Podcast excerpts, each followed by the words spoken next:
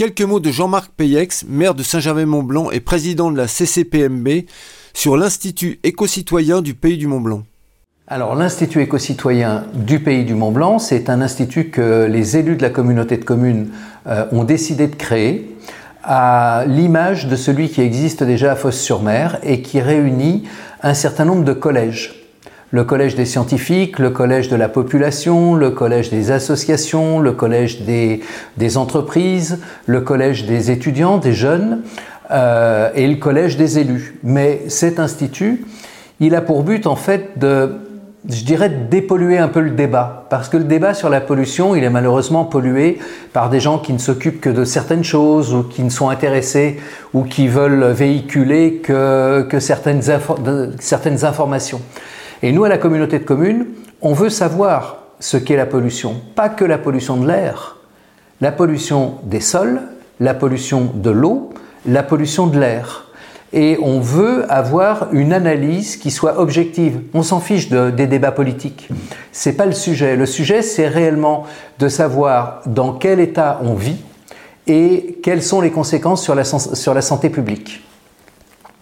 Donc, c'est pour ça qu'on a voulu créer cet institut euh, éco-citoyen, parce qu'il rassemble tout le monde autour de la table. On ne sera pas toujours tous d'accord, mais il y a deux points qui sont essentiels.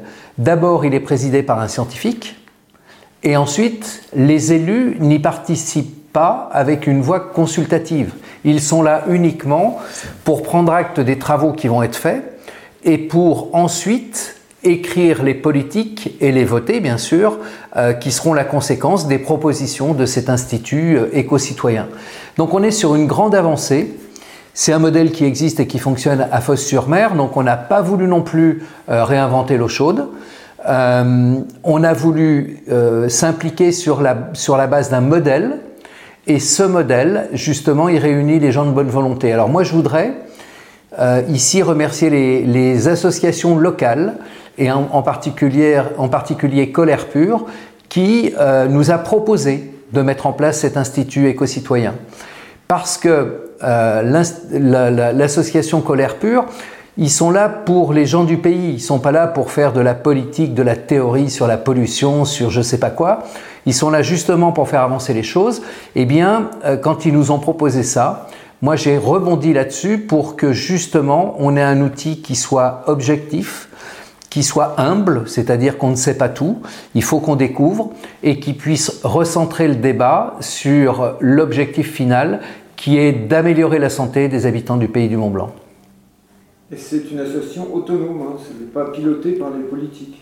Alors c'est une association entièrement autonome hein, qui, qui s'est créée il y a quelques semaines, dont euh, le président ou la présidente, puisque c'est une présidente, une scientifique qui a été élue euh, présidente il y a quelques jours, et euh, elle va fonctionner comme une n'importe quelle association, avec un conseil d'administration, un bureau, qui sont des gens qui sont élus.